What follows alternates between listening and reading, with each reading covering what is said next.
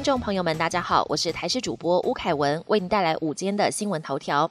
染疫护理师足迹划出桃园蛋黄区，专家铺封城三条件。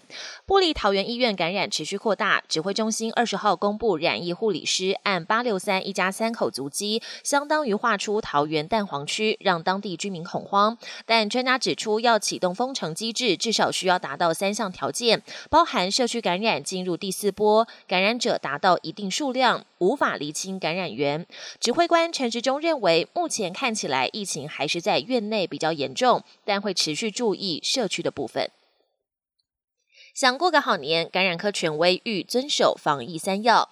桃园近日爆发医院与社区感染，多人确诊，全台春节防疫议题再受重视。卫福部传染病防治医疗网中区指挥官黄高斌主张，企业尾牙建议自己人办，不要邀请外宾，控制在一百人内，其他聚会最好缩小到五十人以下。另外提醒民众谨记防疫三要。要戴口罩，要勤洗手，不要去人多的地方。面对陌生人，不但要保持距离，还要避免肢体碰触。一旦碰触到，就要立刻洗手清洁，提高警觉，避免染疫。周六起，冷空气南下，温度连三天下滑，下探十二度。今天台湾上空的水汽会逐步增多，迎风面的东半部或恒春半岛会陆续有短暂阵雨。下半天到晚上，甚至南部地区，尤其是高雄、屏东，会有些短暂雨势，持续到礼拜五。周六预期有波北方较凉空气南下，周六日一这三天温度会逐步下滑。北台湾低温可能下看十二到十三度，其他地方十五到十六度。北台湾会较凉冷，中南部日夜温差大。下周二起又会再回温，但气象专家彭启明预估，接着还会有另外一波北方较凉空气南下，可能时间点会在下周五。国际焦点：就职演说欲团结，拜登誓言恢复美国灵魂。美国新任总统拜登和副总统贺锦丽在台湾时间二十一号凌晨一点宣誓就职。拜登表示，民主战胜了一切，他承诺要成为所有美国人的总统，并誓言团结人民、团结美国，克服一切挑战。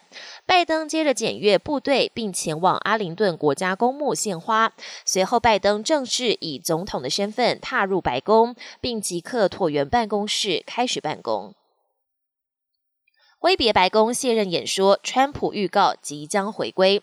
美国正式告别川普的时代。前总统川普卸任前夕，搭乘总统直升机专机陆战队一号离开白宫，前往安德鲁空军基地举行告别演说。不但再次用中国病毒来称呼新冠肺炎疫情，还说不久之后会以某种形式回归，似乎预告还会东山再起。中国宣布将制裁川普政府已经卸任的二十八名高官。美国政府交接，川普卸任，拜登上台，北京再度拿台湾问题跟美国针锋相对。就在拜登宣誓就职后不久，中国外交部二十一号凌晨火速秋后算账，宣布制裁川普政府已经卸任的二十八名高官，包括前国务卿庞皮欧、曾经访台的卫生部长阿扎尔，以及原定要来台湾访问而临时取消的前联合。俄国大使克拉福特禁止他们和家人入境中港澳，也禁止他们与相关企业或机构和中国打交道、做生意。本节新闻由台视新闻制作，感谢您的收听。更多内容请锁定台视各界新闻与台视新闻 YouTube 频道。